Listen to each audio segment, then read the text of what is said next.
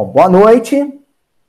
Boa noite a, a todos os amigos que estão acompanhando aqui em tempo real, né? Pessoal que a gente chama do pessoal do salão, né? Que agora está tá acompanhando de casa através da videoconferência.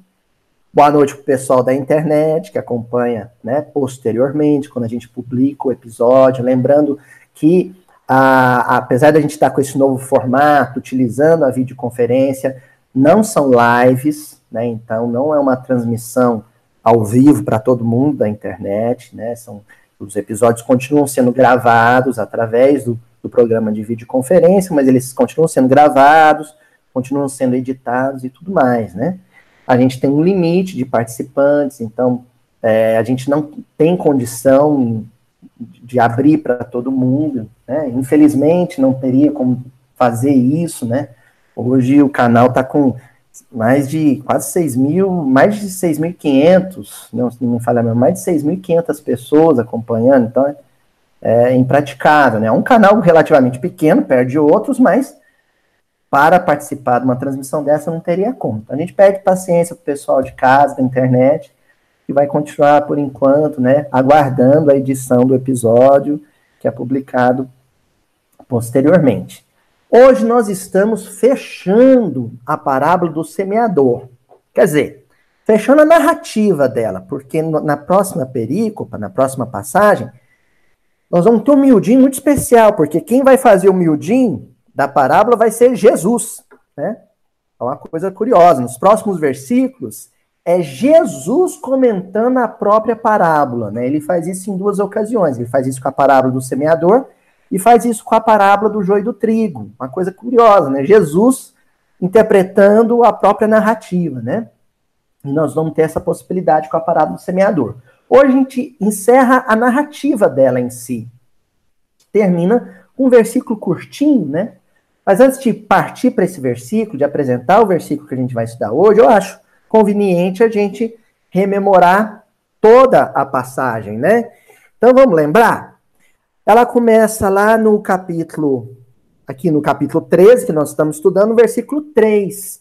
Eis que o semeador saiu a semear, né? A gente viu que a questão do, do, do sair para semear é sair de si, sair do próprio ponto de vista, da própria perspectiva e se posicionar, se colocar na, na perspectiva e no ponto de vista do outro.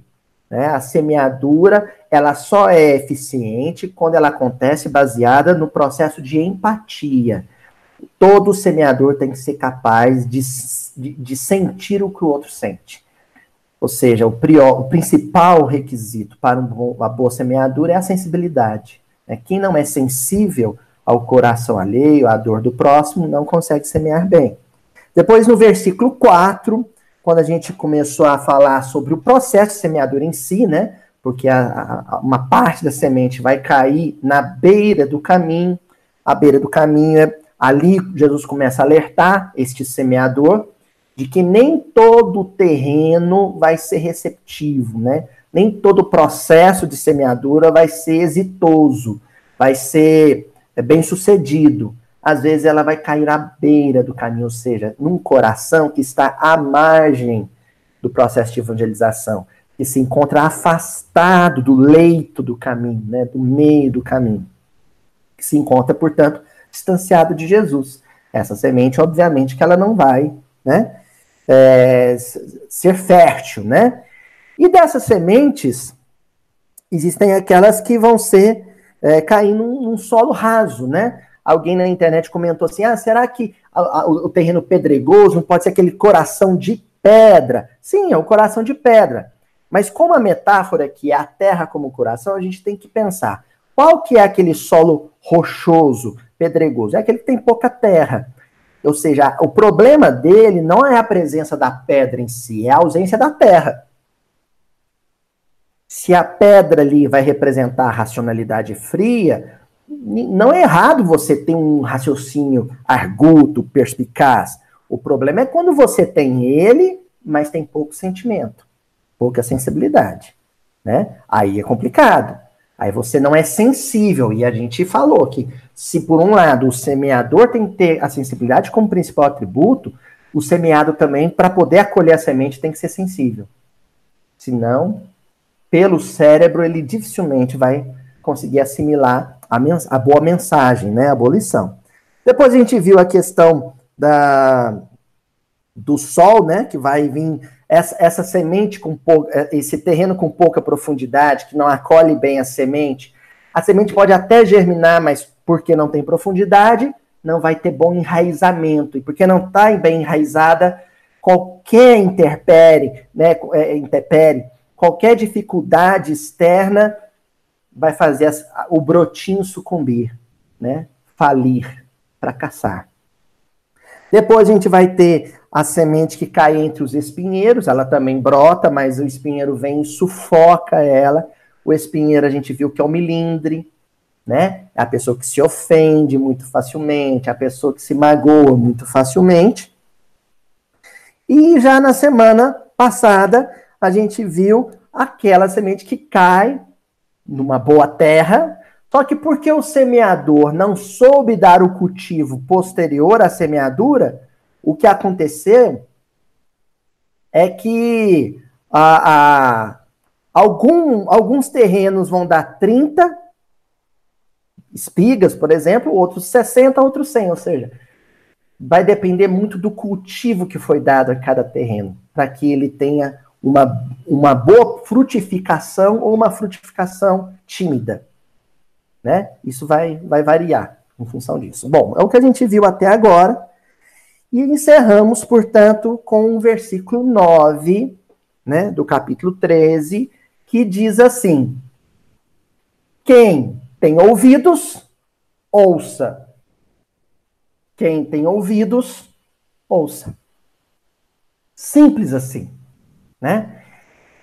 É, é uma expressão é, é, hebraica, né? é uma, uma expressão é, da cultura da época, né? Da, uma, uma, uma expressão própria, típica dos homens daquele período. Se, se dizia muito isso, né? No, no, no, cotidiano hebraico, na Palestina do século I. Quem tem ouvidos, ouça.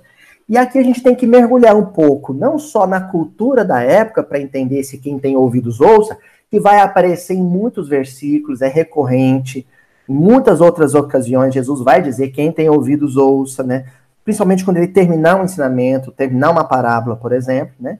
E aqui a gente vai precisar recorrer um pouquinho à cultura da época e um pouquinho ao próprio idioma hebraico, né? Não o hebraico que se fala no Estado de Israel hoje, o hebraico moderno, não esse. Nós estamos falando do hebraico da antiguidade, o, o chamado hebraico bíblico, né? Então, esse ouça, né, verbo do imperativo é o Shema. Acho até que eu já mencionei isso em alguns episódios, algumas ocasiões com vocês, né? O Shema. Ouça, ouve, né? O que que isso quer dizer no imperativo? Ó, para a gente poder ter uma noção melhor disso.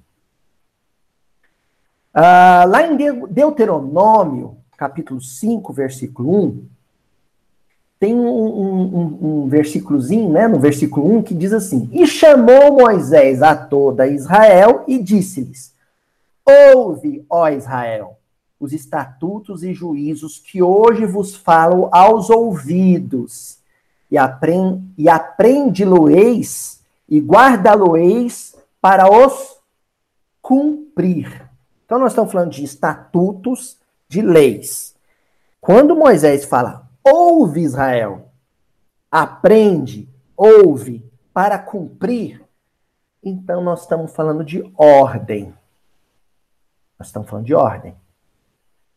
E quem ouve uma ordem, é bom que obedeça. Então existe essa possibilidade de tradução do Shema.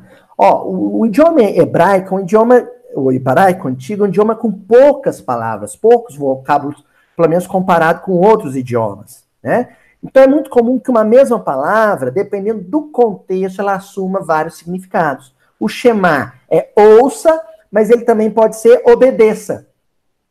Ouve Israel, obedeça Israel. Entendeu? Sabe aquela expressão do português que a gente ouve muito assim? Manda quem pode e obedece quem tem juízo. Já viu essa expressão? Manda quem pode e obedece quem tem juízo. Então, manda quem pode, é Jesus. Obedece quem tem juízo.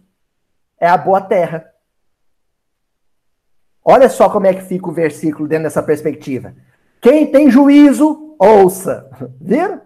Quem tem juízo, ouça. Quem tem juízo, obedeça. É o que Jesus está tá dizendo. A semeadura só vai ser eficaz quando houver a presença de um semeador obediente, leal, fiel, que cumpre o seu, a sua missão, que cumpre o seu compromisso, custe o que custar, não importa qual dificuldade ele, ele enfrente, e ela só é eficaz quando tem um solo obediente, ou seja, que acolhe a mensagem, que a ouve, que a ouve e a pratica. Isso é obedecer. Obedecer é ouvir e praticar, ouvir e cumprir. Isso é recorrente no texto bíblico, né? Tem o maior mandamento da lei, né? Amar a Deus sobre todas as coisas. Também está em Deuteronômio. Começa com o Shema de novo. Shema, ouve. Shema Israel, ouve Israel. Obedeça Israel. A própria palavra obediência, não sei quem aqui já sabia disso, mas o, ela vem de obedire, do latim. Obedire. Ob, o prefixo ob, quer dizer atenção. E audire é ouvir. Então, oboedire quer dizer ouça com atenção, preste atenção. É da onde vem obedecer ou obediência. Ob, audiência ouve com atenção. Isso no latim. Ó, tanto no latim, quanto no grego, quanto no hebraico, ouvir quase sempre é sinônimo de obedecer. Então a palavra que nós vamos destacar hoje para analisar é o ouça, que equivale a obedeça. O grande problema da vivência cristã é a obediência. O grande problema da vivência cristã é a obediência. Se qualquer um de vocês me perguntar agora sim, qual que é a grande dificuldade em ser espírita? Obedecer. Nós temos uma dificuldade enorme para obedecer. É, é, básico. Querem ver uma coisa? Dona Joana, quando um cardiologista fala para alguém assim, que não pode comer picanha com gordura amarela dessa grossura, as pessoas normalmente obedecem, Dona Joana? Hein? Não obedece, não obedece. Não? Não obedece. Quando fala assim, Djalma, para as pessoas assim, olha, você tá dodói, tá doente, tá machucado, tem que guardar repouso. Tem que guardar repouso de três dias, de uma semana, ficar em repouso. As pessoas obedecem? Não, não obedecem. Obedece. Quer ver mais uma coisa? Flavinha, e quando fala assim para as pessoas, olha, colesterol, colesterol tá alto, tem que fazer caminhada. Obedece? Não obedece. Não obedece. Né? E o isolamento, então? Ih, isolamento é uma complicação, hein? Aqui na avenida perto de casa é uma, o povo tudo para fazer caminhada sem máscara. Uma farra. Porque não sabe obedecer. Então, o que que o COVID-19 veio ensinar para a humanidade? Obedecer. Obediência. É claro, lembrando, quando a gente fala de isolamento, que nós não estamos nos referindo a quem precisa trabalhar. E nós precisamos, quem pode guardar o isolamento, precisamos daqueles valentes e heróicos que saem para trabalhar, né, doutora Tatiana? Que vai lá ter que atender, vai ter que prestar serviço, vai ter que abrir o comércio, vai ter que, né? Agora, quem pode é bom que cumpra o isolamento. E por que, que é bom? Porque é um exercício de obediência. Qual que foi o pecado original? O pessoal já ouviu, né, né André? No catolicismo fala-se muito do pecado original. Qual, qual foi o pessoal que cometeu o pecado original? Adão e Eva. Adão e Eva. Qual que foi o pecado deles? Desobediência. Tem gente que fala, ah, foi o pecado do sexo. Por isso que o castigo da Eva foi sentir as dores do parto e o do Adão, né, ganhar a vida com suor do seu rosto e pagar a pensão alimentícia. Não, não foi isso. né? Aliás, lá na Bíblia nem fala que é a fruta era a maçã, viu? Isso aí inventaram mais tarde, justamente para associar o pecado original à sexualidade. Porque nos povos germânicos, viu, Ana? Os povos germânicos, na lua de mel, era uma cerimônia na lua de mel. O, o casal partia uma maçã ao meio, embebia a maçã no mel, unia as duas partes da maçã e comiam a maçã juntos. E depois tinham a sua noite de núpcias. Entendeu? Aí, os pais da igreja, no início, para poder doutrinar ou, ou, catequizar os povos germânicos, falaram: aí, ó, o pecado foi esse, ó, a, a fruta que a Eva deu para o Adão comer era uma maçã, igual vocês fazem aí, ó. Não. Pecado original não é a sexualidade. A sexualidade não é... Bom, se for pecado, então não tem mais reencarnação, né? Reencarnação depende disso. O pecado original foi a desobediência. O negócio é o seguinte: Eva não é para comer fruto dessa árvore. É um teste de obediência. Podia ser qualquer coisa. Eva, não é para usar vestido vermelho. Eva, não é para prender o cabelo. Ou Eva, não é para varrer a casa na quarta-feira. Podia ser qualquer coisa. O que estava em jogo era: você é capaz de obedecer? Porque se você for capaz de obedecer isso, você é capaz de obedecer qualquer coisa.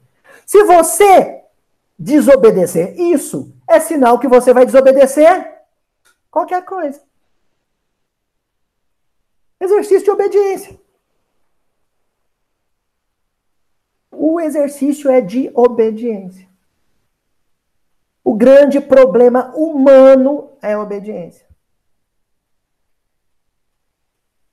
Não pode parar na vaga de deficiente. O sujeito vai, para e ainda fala: é rapidinho, só vou ali e já volto. Não pode passar no sinal amarelo. Olha que eu não falei o vermelho. Né? Aqui, ó, André vai. Tá, tá, tá aí, autoridade, né, André? Olha aqui. Verde, siga. Vermelho, pare. Amarelo, reduza para parar com segurança. Agora, o amarelo, o que, que o pessoal pensa? Vai que dá. Não é assim? Vai que dá. Aí vai. A gente não respeita sinal de trânsito. A gente tem dificuldade com obediência. Então, olha só. Pra quem acha que isso aqui é brincadeira, se a gente for lá no Evangelho segundo o Espiritismo, no capítulo 9, bem-aventurados os que são brandos e pacíficos, tem um item, uma mensagem do Lázaro, hein? Hoje nós vamos estudar duas mensagens do Lázaro.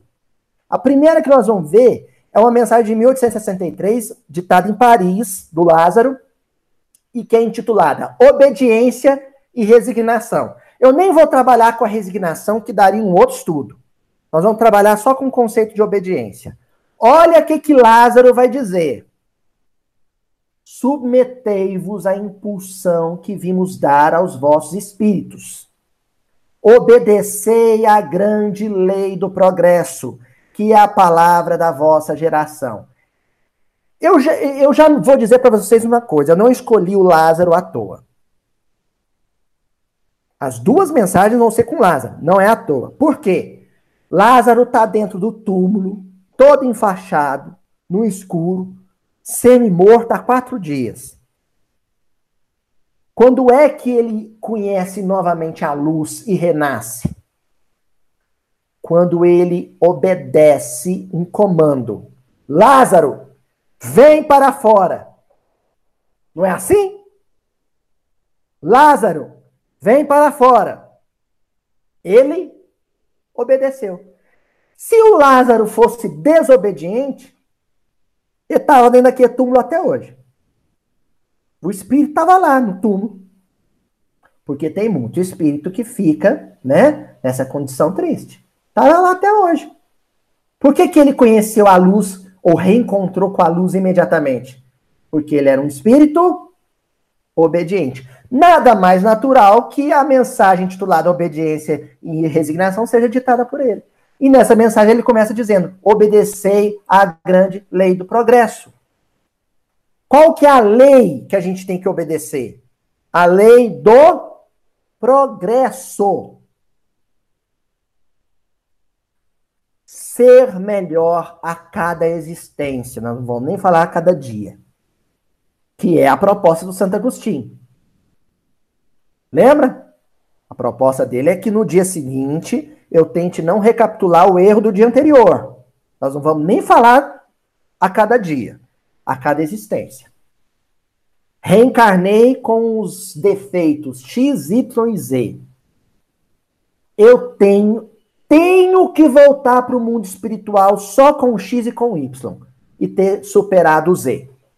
Pelo menos, pelo menos, isso vai ser sinal de que eu voltei para o mundo espiritual melhor.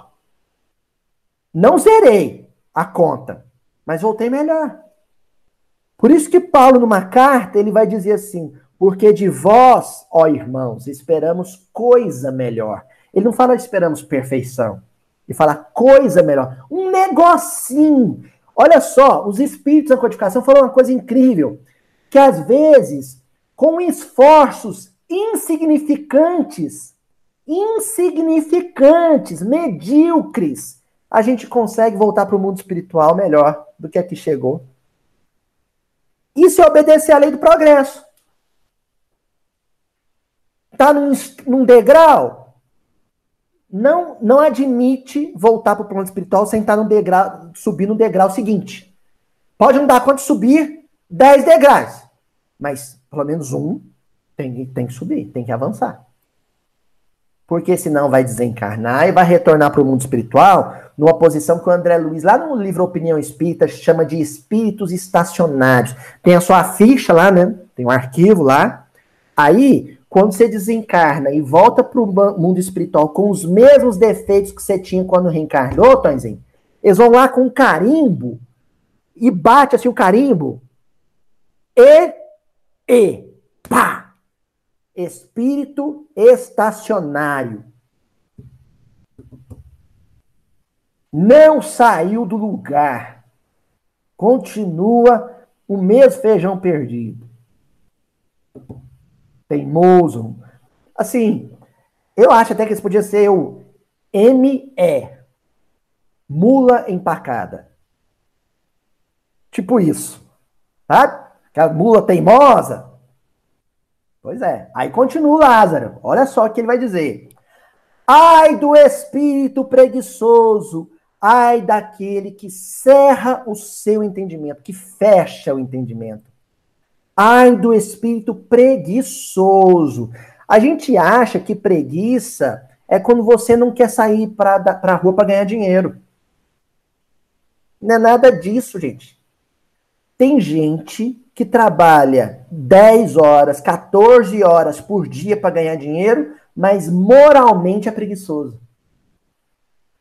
Espírito preguiçoso é aquele que no transcurso de cinco anos de estudo do Evangelho, 10 anos de estudo do Evangelho, 20 anos de estudo do Evangelho, não modificou o caráter em nada.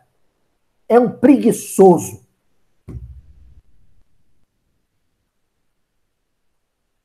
Olha, nessa mensagem que eu comentei do André, do André Luiz, que eu me esqueci o nome da mensagem, vocês me perdoem. Eu vou descobrir a gente depois noticia isso. Mas só sei que está numa opinião espírita. O André Luiz faz uma, um, fala uma outra coisa. Ele diz que o nosso avalista espiritual, sabe? O espírito que, que deu nome para a gente poder reencarnar, falou: deixa aí que eu, eu assumo a responsabilidade. Esse espírito, de cinco em cinco anos, porque espírito protetor, a gente não, não fica coladinho na gente o tempo inteiro, não, gente. Eles têm mais o que fazer. Às vezes tem espírito protetor que cuida de 10 ao mesmo tempo. Mas de 5 em 5 anos, após os 7 anos de idade, né? Depois de 7 anos de idade, aí o espírito está por conta própria, né? Até os 7 anos, viu, Andresa? O espírito tá, o espírito protetor está ali para garantir a encarnação, os 3 mil dias. Depois disso, de 5 em 5 anos, de 7 em 7 anos, a média é essa, ele aproxima do seu tutelado e passa 24 horas com ele, com uma prancheta na mão. Então eu inventei, o André Luiz não fala isso não, mas eu imaginei que é assim. Ele fica grudadinho no sujeito 24 horas. Só, ó. Sabe? Ó, gritou com a esposa. Anotei aqui, ó. Às 3 horas e 2 minutos, deu um grito com a esposa por causa da comida. Ó, ó, olha lá, amaldiçoou o vizinho porque eu estava com som alto. Às 4h55, amaldiçoou o vizinho. Vai anotando tudo.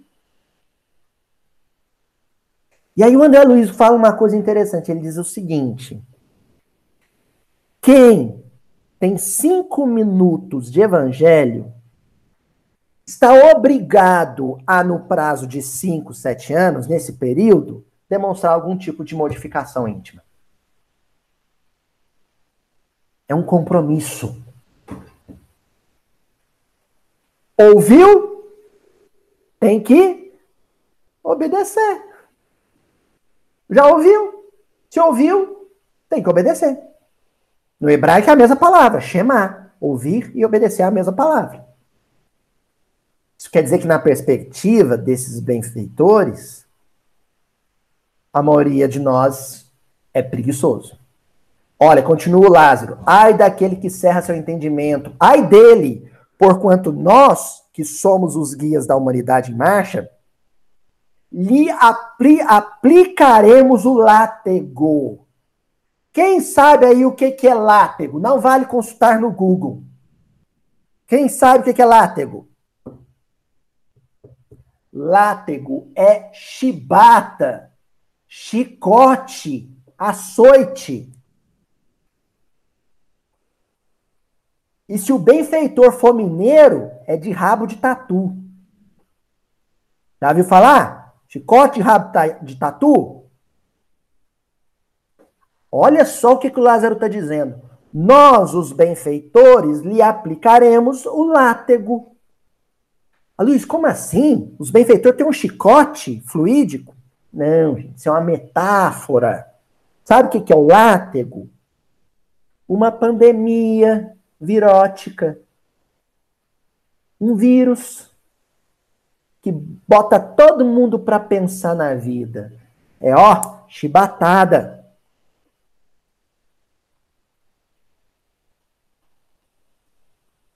Na humanidade inteira.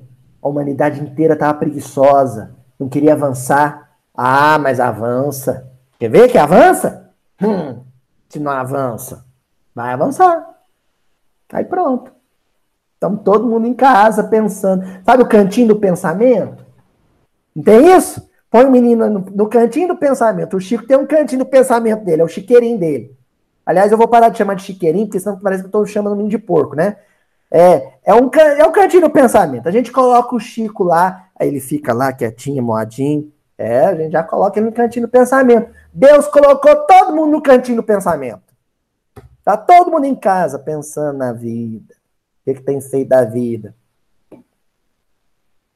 Você ia lá no shopping, caçar encrenca com todo mundo, brigar por causa da vaga do estacionamento, brigar com o moço da sorveteria, maltratar a moça da loja de sapato. Agora não pode no shopping. Você ia lá no supermercado, ficar reclamando da caixa que demorava, porque a fila estava grande, agora não vai, não dá, tá dando para ir no supermercado. Quando vai, entra só uns, assim, entra 10 em 10. Pronto, não tem fila, mas pelo menos não dentro do supermercado. Não é assim? Botou todo mundo para. Hum, nossa, era tão bom. Aliás, vamos fazer uma observação, gente. Eu sei que tem muitos aqui que tá rezando para as coisas voltar ao normal, não é? voltar a ser como era antes. Quem quer que as coisas voltem a ser como era antes? Levanta a mão. Não.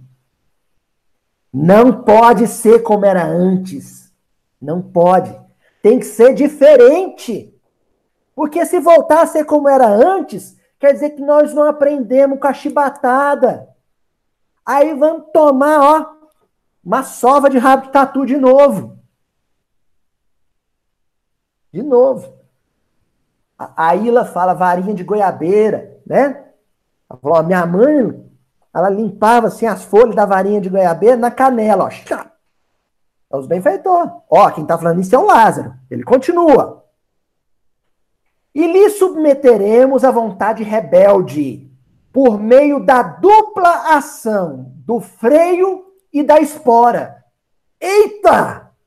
Do freio e da espora. Olha só. Naquilo que a gente não deve prosseguir, não deve permanecer, sabe? Usa o freio, a rédea, e nos segura. E naquilo em que a gente deve avançar, mas não avança, usa a espora. Avança.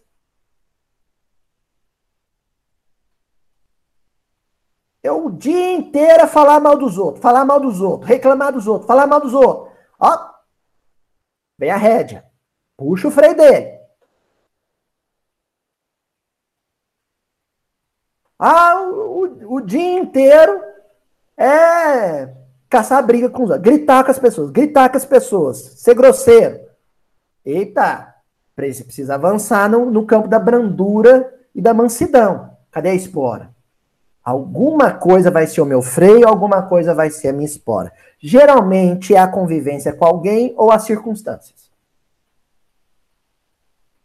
A convivência com alguém ou a circunstância, um dos dois. Olha só. Outro dia eu vi o, o, o doutor Alberto Almeida falar uma coisa interessante. Ele falou assim: a maioria de nós, com a rotina de trabalho, a casa, os nossos lares, tinha virado, sabe o quê? Hotel. Você só ia para dormir. Então você ficava pouco tempo convivendo com o outro. A esposa, por exemplo, não era nem bruxa nem princesa, sabe? Porque não era, você não notava ela. Agora, tendo que conviver, você descobriu que ela era uma bruxa. Progresso. Você já começou a notar ela. Você descobriu que ela tem defeito. Descobriu que seu marido é um traste. Ótimo! Já um bom fruto da quarentena. Porque agora você foi posto para conviver e descobriu que ele é um traste. Antes você não sabia que ele existia. Ele era só quem dividia o quarto, ou dividia a cama, ou dividia a casa com você à noite quando ia dormir. Tá vendo? O isolamento te colocou para conviver, para ficar cheirando, sabe? O outro para sentir o calor dele o dia inteiro. Agora você conhece o outro, os defeitos dele, mas também a quarentena vai te permitir conhecer as qualidades dele, as qualidades dela. Olha que coisa maravilhosa, né? É a espora e o freio. Continua o Lázaro. Toda resistência orgulhosa terá de cedo ou tarde ser vencida cedo ou tarde. Quanto tempo vai demorar uh, a pandemia, epidemia no mundo? Quanto tempo durar nosso orgulho? Toda resistência orgulhosa tem que ceder. Ou vai ser mais cedo, ou vai ser mais tarde. Olha como é que funciona isso. Pensa isso, Ademo, olha só. Enquanto eu teimar em sair de casa sem máscara, dizendo: ninguém tem nada a ver com isso, eu que mando a minha vida, eu saio sem máscara, pronto e acabou. Vá a isolamento, a epidemia vai continuar para te fazer preocupar com a vida do outro. Eu posso até ser novinho, jovenzinho, ah, o coronavírus não vai me fazer mal, não, mas eu sou vetor levando o vírus para um idoso. Então tem que sair com a máscara. Agora também tem um outro sujeito que usa a máscara direitinho e que quando vai na rua vê alguém sem máscara, fica lá. Que cidadão horrível. Olha que pessoa perversa, não tá de máscara e você odeia ele, manda energia negativa para ele, porque ele tá sem máscara. Então, enquanto tiver gente que não usa máscara porque é indiferente às necessidades do outro, vai precisar do isolamento. Enquanto tiver gente que usa máscara, mas fica odiando quem não usa, vai precisar do isolamento. Porque nos dois sentidos, o que que prevalece? O ódio, a antipatia, a ou a indiferença e o orgulho. Nós permaneceremos em circunstância, nessa circunstância ou em circunstância análoga enquanto a nossa resistência orgulhosa prevalecer. Ah, não, Luiz, eu vi falar que já estão inventando um, um, uma vacina para o vírus. Deus inventa outro vírus?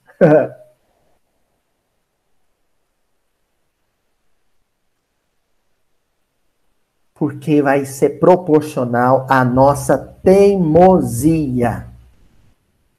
Nós somos teimosos no nosso endurecimento. Aí precisa ceder, sabe? Do, dobrar, curvar-se. E curvar-se significa isso aqui. Olha o que, que o Lázaro vai dizer, que coisa linda. Bem-aventurados, no entanto, os que são brandos, pois prestarão dócil ouvido aos ensinos. É, beleza, ó. Explicou o versículo de hoje. Quem que é a pessoa branda? É aquela que presta dócil ou ouvido à ordem que precisa cumprir. Ouça quem tem ouvidos. Os brandos, os mansos, os pacíficos são aqueles que são obedientes ou seja, que prestam atenção, que ouvem e obedecem. Que ouvem e obedecem.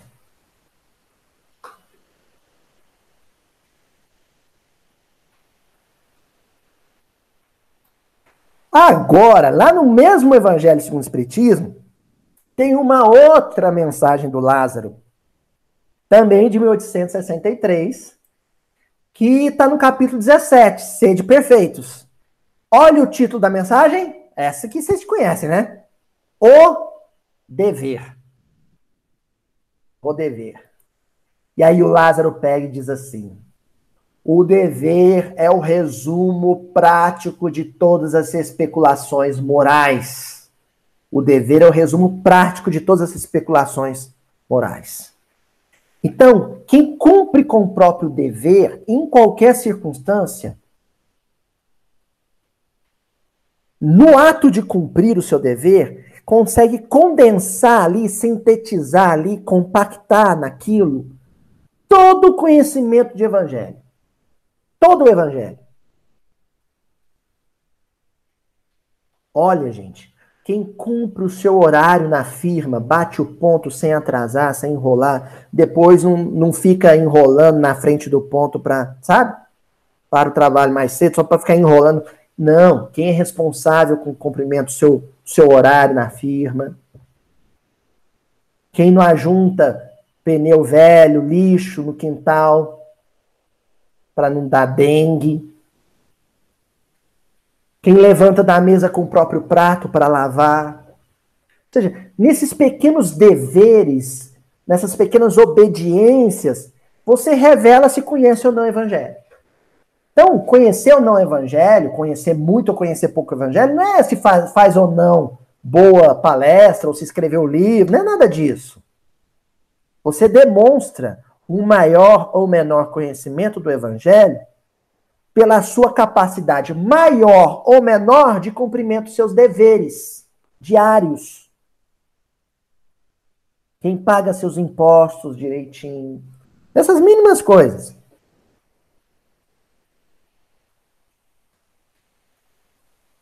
Tá entendendo? Então é que esse negócio da parábola do semeador é um pouco mais complexo do que a gente imaginar, porque eu tenho certeza que ao longo dessas semanas, quem está acompanhando isso tudo, deve estar pensando, tá, como é que eu vou saber se eu fui uma boa terra ou não para colher a semente? Pelo seu grau de obediência. Você é uma pessoa obediente? Eu sou. Aí você se pergunta: eu tenho sido uma pessoa obediente no cumprimento dos meus deveres? Se sim, é sinal que seu coração acolheu generosamente a semente do Cristo. Continua o mesmo Lázaro. É uma bravura da alma que enfrenta as angústias da luta. É austero e brando. Olha que coisa linda, austero e brando. Brando no sentido de que obedece. Austero no sentido de que para cumprir o que tem que cumprir, não se desvia, não se distrai, não brinca em serviço. Leva a coisa a sério. Jesus disse que eu tinha que me reconciliar com o meu adversário urgentemente. Então tem que obedecer. Então, tem uma pessoa que é um desafeto meu que eu tenho que entrar em contato com ela e me reconciliar com ela. E eu não vou brincar com isso. Isso é coisa séria. Se é uma lei, se é um mandamento, eu tenho que cumprir. Pronto. Viu? Brando e austero. Brando, porque não resiste à ordem do Cristo. Obedece humildemente. E austero, porque não brinca, não perde tempo. Não fica, ah, não, hoje não, amanhã, amanhã, amanhã. Aí desencarna. Você não sabe quando você vai desencarnar, não pode deixar para amanhã, não, gente. Se o negócio é desencarnar melhor, você não sabe quando você vai desencarnar. Então não pode deixar para amanhã. Continua Lázaro. Pronto a dobrar-se, curvar-se, às mais diversas complicações. Conserva-se inflexível diante de suas tentações. Olha, diante das ordens do Cristo, ele se curva diante dos chamados do mundo, ele não se curva. Entendeu? Se o, o Cristo manda, ele obedece. Se o mundo manda, ele não obedece.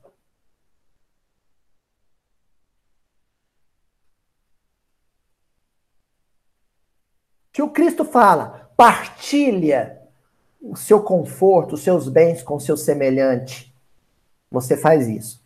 Se o mundo diz, Cuida da sua parte aí, garante o seu, porque é cada um por si. Eu não cumpro isso. Eu só cumpro o que for ordem do Cristo. Continua, Lázaro.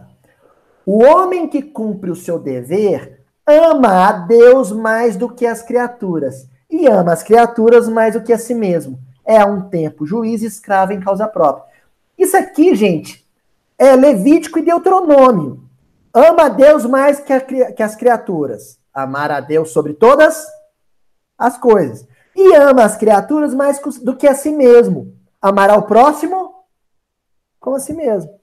É a toda a lei e os profetas, não é isso que o Cristo disse? E antes desse mandamento, sabe qual é a expressão mosaica? Shema Israel. Ouve Israel. Ouve Israel. Ama a Deus mais do que ama as criaturas. E ama as criaturas mais do que ama a si mesmo. Amor é a palavra que resume a lei e os profetas. Nós devemos obedecer, ser absolutamente submissos à lei de amor. É isso. O que a lei de amor mandar, eu cumpro. O que a lei de amor mandar eu fazer, é o que eu vou fazer. Mas, Aloísio, às vezes vai ser alguma coisa que, se obedecer, vai trazer muito prejuízo para mim mesmo. Amar é levar prejuízo. Guardem isso. Como o mundo não é um mundo amoroso, o mundo não, não é regido pela lei do amor, quem ama é odiado pelo mundo, leva prejuízo. Amar é levar prejuízo do mundo. É levar golpes do mundo. Gente, quem, quem fala isso é Jesus, lá no Evangelho de João. Olha, o sermão profético. Olha o que, que Jesus vai falar para os discípulos dele. E o mundo vos odiará. e o mundo vos odiará.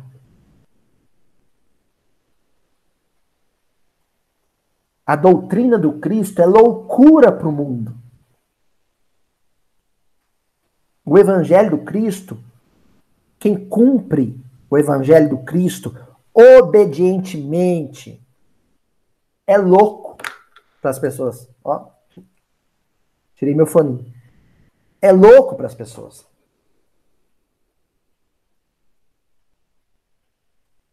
Por isso que o Lázaro termina dizendo: é um tempo juiz e escravo em causa própria. Olha que interessante.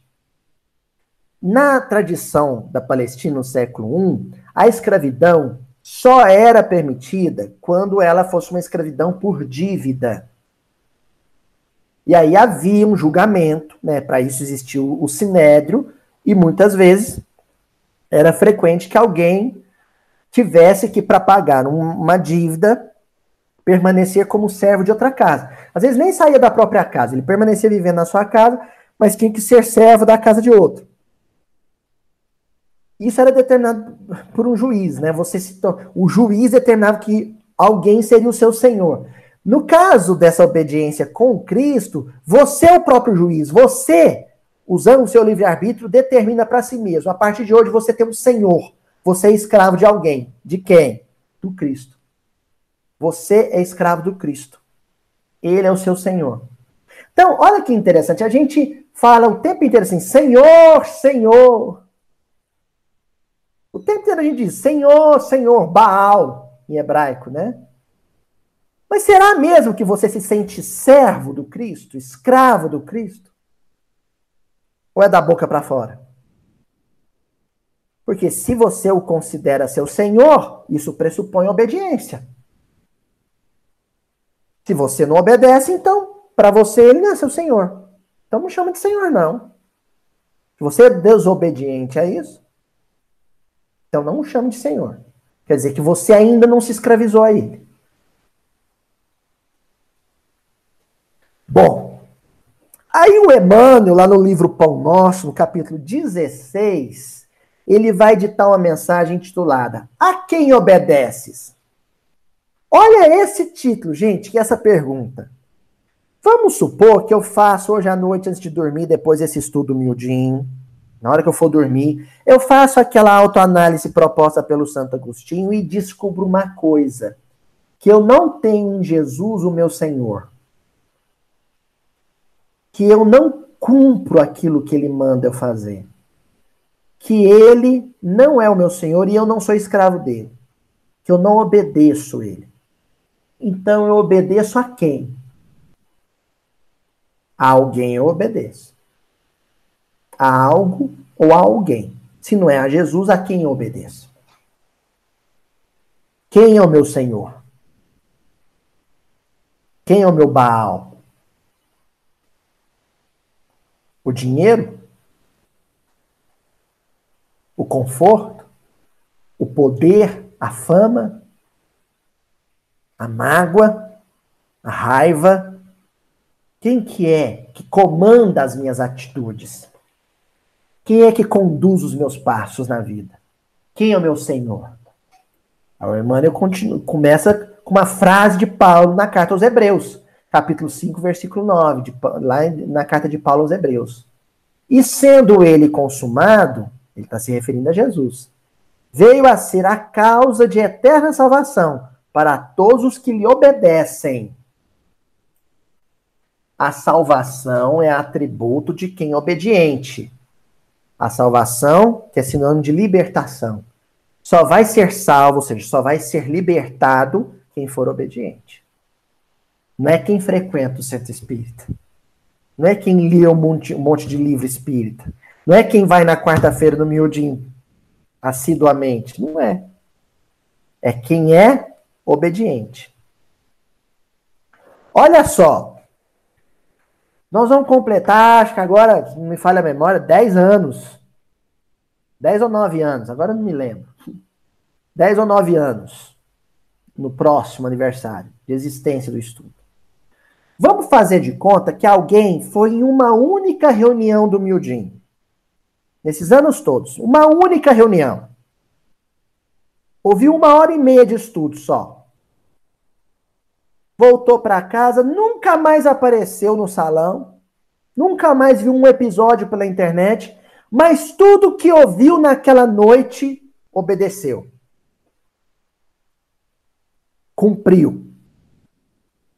E tem um outro sujeito que foi todas as reuniões, toda quarta-feira, durante os, todos os anos, nove anos de estudo do Mildin.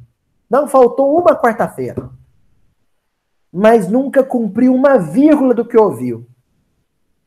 Quem é que vai desencarnar melhor? Quem fre frequentou todas as reuniões e não cumpriu uma lição? Ou quem foi uma única reunião e cumpriu tudo que ouviu naquela uma hora e meia. Pensem. Hein? Penso, hein? Critério, então, é a capacidade de obediência. Estão entendendo agora a parábola dos trabalhadores da última hora? Para Jesus, se você frequenta a reunião há uma semana ou frequenta ela há 10 anos, não é o critério. Se você é espírita há um mês ou se você é espírita há 10 anos, não é o critério.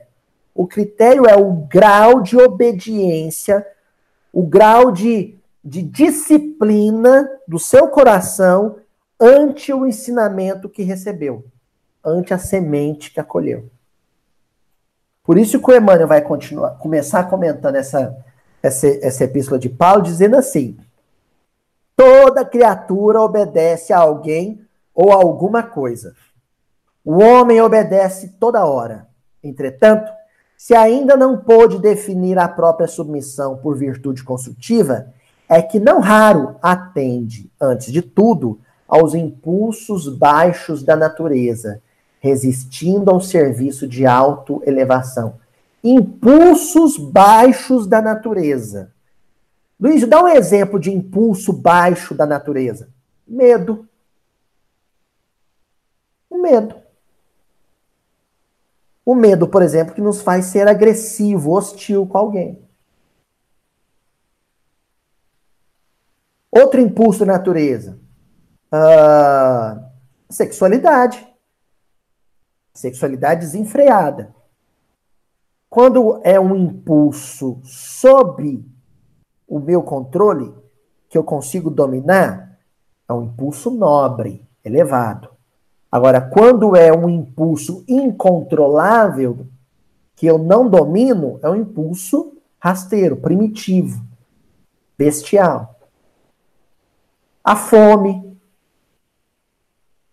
se quando eu sinto fome eu consigo ter domínio sobre isso, não sai fazendo besteira, esse impulso ele está sob meu controle. Agora, se eu sinto fome, maltrato, agrido, se precisar eu até mato por causa disso, quer dizer que eu ainda cedo aos impulsos mais primitivos das sensações, da fisiologia. Ou seja, o corpo manda no espírito e não o contrário. O espírito forte, disciplinado, que exerce total controle sobre os seus impulsos materiais, fisiológicos, sensoriais, fatalmente obedecerá às leis de Deus. Agora, o espírito fraco, débil, que obedece a qualquer impulso do corpo, que é submissa a qualquer apelo do corpo, este fatalmente desobedecerá a Deus. Em algum momento da vida. Ou quase sempre. É isso que o Emmanuel está dizendo. E ele continua assim. Entretanto, se ainda não pôde definir a própria submissão por virtude consultiva, não, isso aí a gente já tinha lido. Ele avança mais à frente, ó. Resistiram ao serviço de autoelevação. A que obedeces? Acaso atendes em primeiro lugar às vaidades humanas ou às opiniões alheias antes de observares o conselho do Mestre Divino?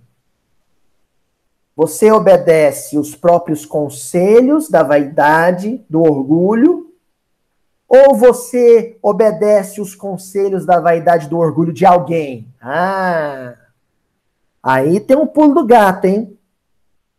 Se você obedece o tempo inteiro à própria vaidade, ao próprio orgulho, você é fraco. Se você obedece o tempo inteiro à vaidade e o orgulho de alguém, você é fraco. Se você obedece às orientações do Mestre Divino, você é forte. Essa é a questão. A quem eu obedeço? A que eu obedeço? Quem é o meu Senhor? E aí o Emmanuel encerra.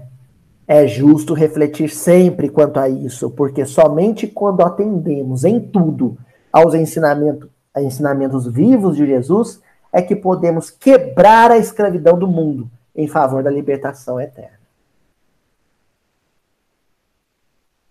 Se eu obedeço às coisas do mundo, eu sou escravo do mundo. Eu ainda não me libertei.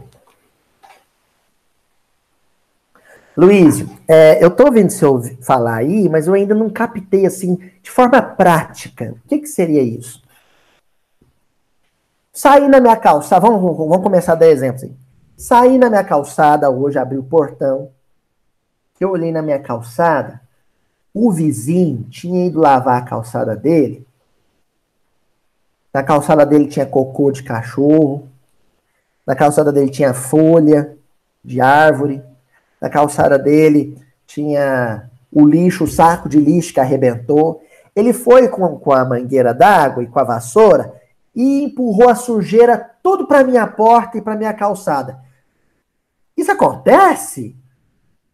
Acontece, gente? Acontece, não, Joana? Ah, isso acontece. Tá. Aconteceu que na hora que eu dei o azar, que na hora que eu pus o pé para fora de casa, o danado estava acabando de fazer isso. Tava, tava assim, eu, eu, encontrei ele com a faca e o queijo na mão, assim, a mangueira e a vassoura na mão. Ou não tinha nem jeito dele desmentir que era ele. Se eu peguei e falei, mas você, hein, fulano, por que, que você não varre essa sujeira pro tapete da tua avó? eu obedeci os meus impulsos mais primitivos.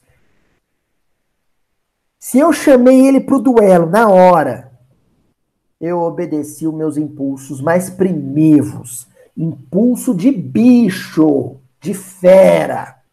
E ali eu comecei a bater boca com ele, me responder, e a gente começou a discutir. E eu varria sujeira para a porta dele, ele devolvia para mim, Daí um pouquinho já começamos a jogar coisa no outro e baixou polícia. Acontece, hein? Os outros vizinhos viu o bafafá e chamou a viatura. Vou aparecer meu nome lá no, no programa de rádio, programa policial da rádio.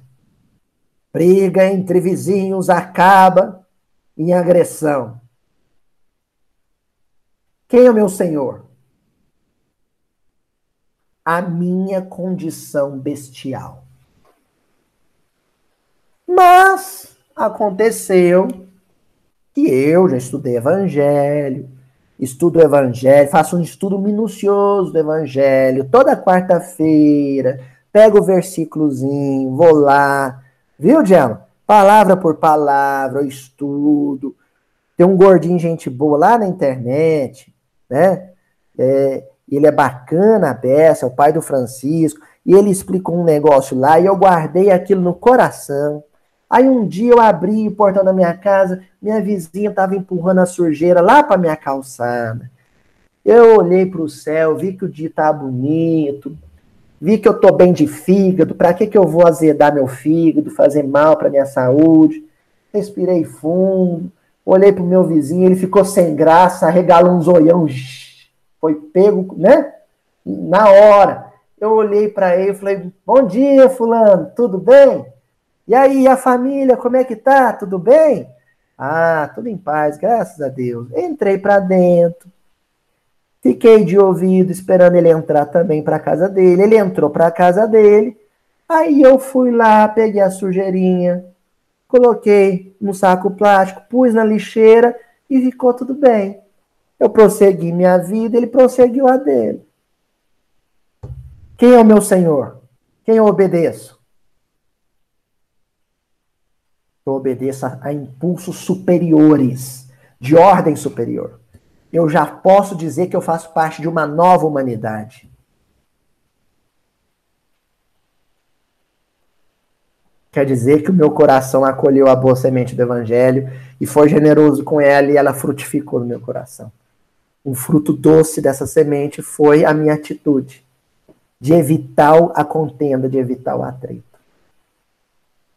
Não entenderam ainda? Então vamos, outra situação. Vamos, outra situação. Eu estava chegando lá no, no, no, banco, né? Aí teve um senhor que foi conversando na fila do banco e, e foi devagarzinho, com a lábia, puxou papo com o que estava três lances na frente na fila, aproximou e furou a fila e eu vi que ele furou a fila. Eu tenho duas alternativas. Se o meu senhor é a ira e a cólera, eu vou falar assim: Ô oh, folgado, seu à toa! Tá vendo a fila? Não, ô folgado! E ali começa a bater boca com ele. Quem que eu obedeci? meus impulsos mais primitivos. Enfim, eu recapitulei uma atitude que eu já estou fazendo há seis mil anos de civilização. Tem seis mil anos que eu reencarno e faço a mesma coisa. Voltei a fazer. Obedeci ao velho homem. Obedeci ao impulso velho, mofado. Agora, se eu vi ele entrar na fila de mansinho, furar a fila, eu assim, não, que coisa triste.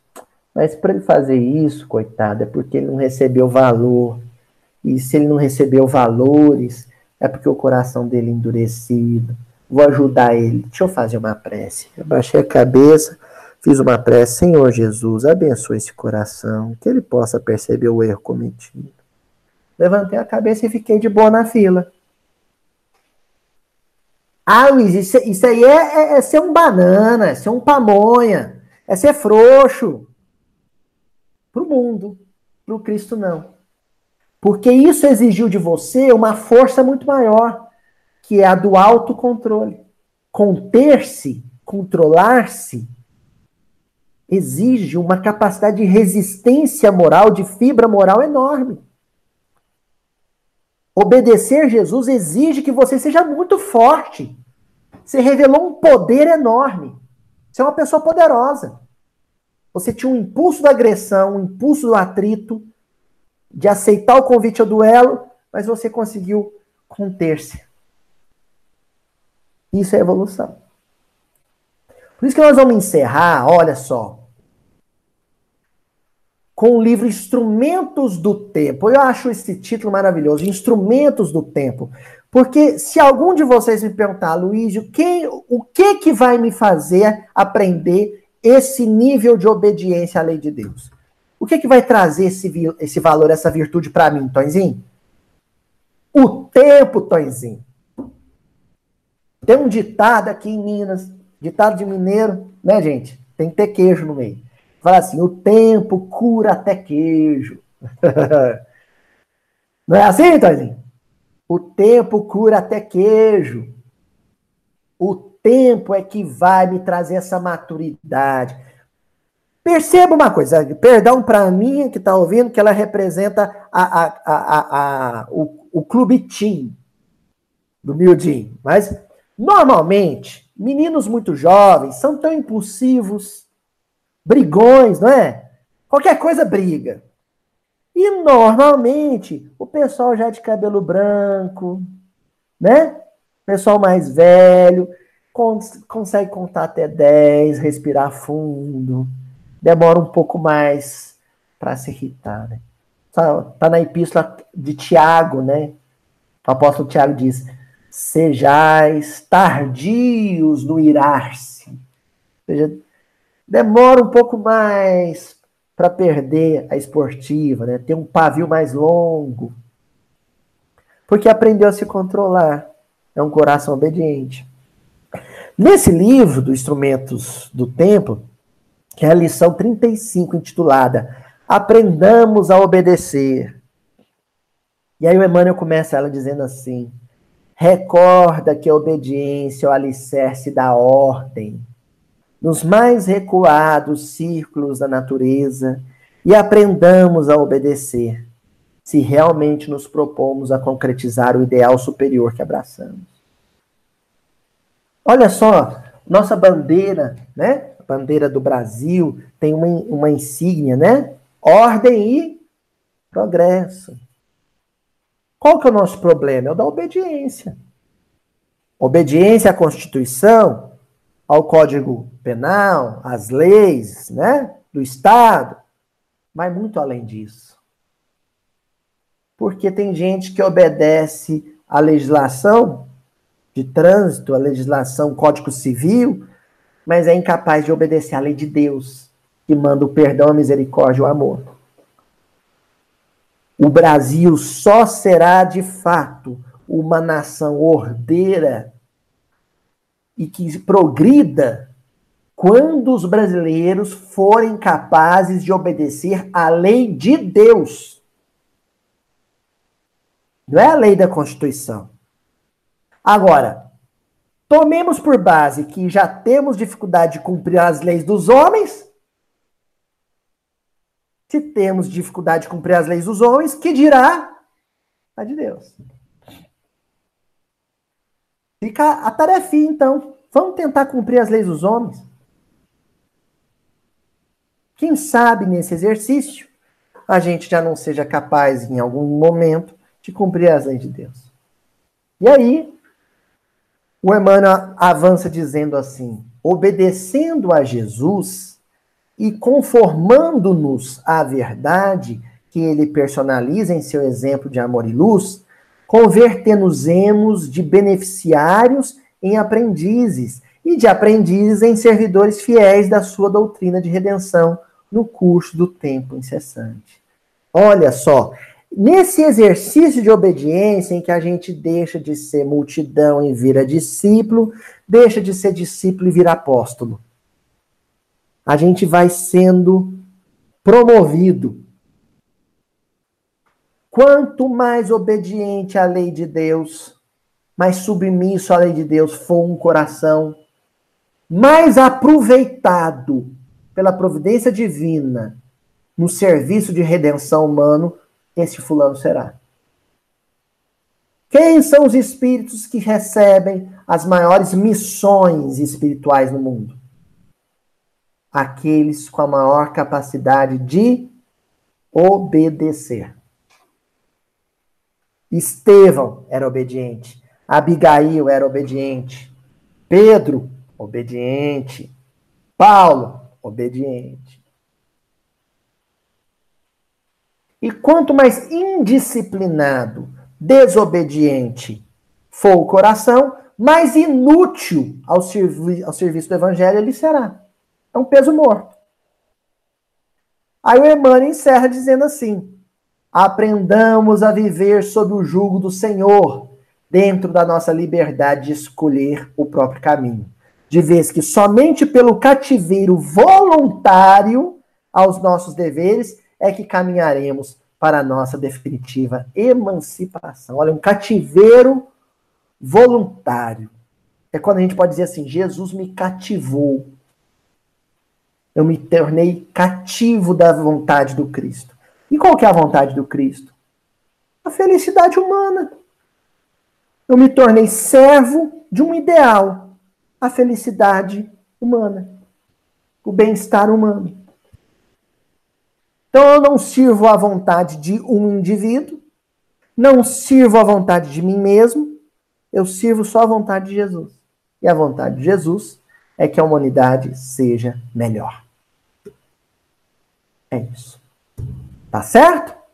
Então encerramos hoje a parábola do semeador, sabendo que uma semente só germina no coração de alguém quando esse coração está disposto a obedecer a obedecer à semente divina do Evangelho. Corações desobedientes e indisciplinados serão hostis à semeadura cristã. Guardem isso. Tá bom? Então, até semana que vem.